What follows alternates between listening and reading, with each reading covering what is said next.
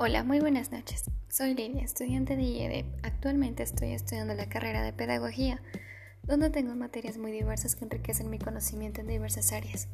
Una de mis, una de mis asignaturas es Tecnología Educativa, donde uno de los temas que más me han llamado la atención al momento es el modelo SAM. SAMR. En la actualidad, la incorporación de las tecnologías de la información y comunicación en la educación se han convertido en un tema principal de investigación ya que ayudan a los docentes y alumnos a alcanzar un mayor conocimiento con la integración de herramientas tecnológicas. El modelo, el modelo SAM de sustitución, aumento, modificación y redefinición fue desarrollado en el 2006 por Puente Dura. Consiste en cuatro niveles que permite evaluar la forma en la que los docentes usan las tecnologías. Sustitución. La tecnología sustituye directamente una herramienta sin ningún cambio funcional. Esto ayuda a recordar. Aumento.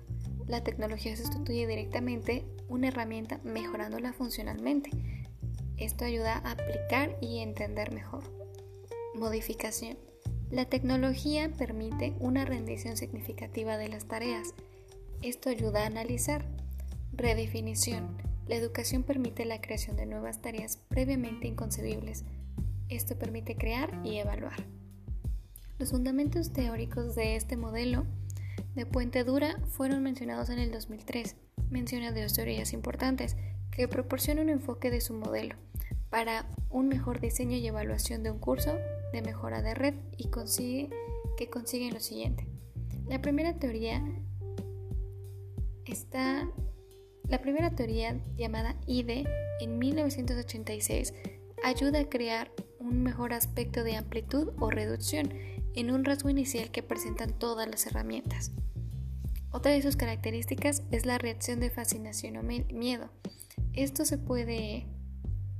Bueno, puedo citar un ejemplo de esto, eh, dado que actualmente nuestros abuelitos, bueno, los abuelitos, cuando lograban ver videos en un celular, tablet o computadora, como que tenían cierta intriga, miedo o sorpresa al poder apreciar este tipo de videos en algún aparato o dispositivo.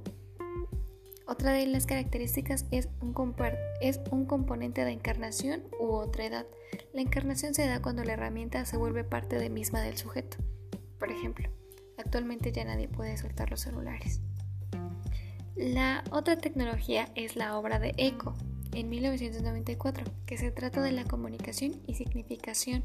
Mediante esta se explica que la comunicación es una conversación, no se manifiesta entre claridad entre emisor y receptor.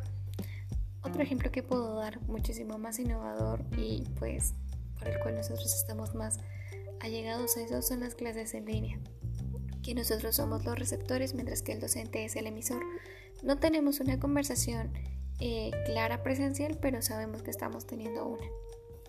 El modelo SAMP tiene muchísimas características.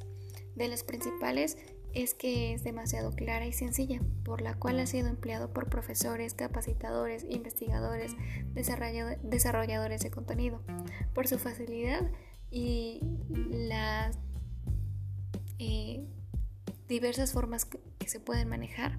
Es muy popular en los, procesos en los procesos educativos actualmente, ya que pueden usarse también para la evaluación práctica educativa.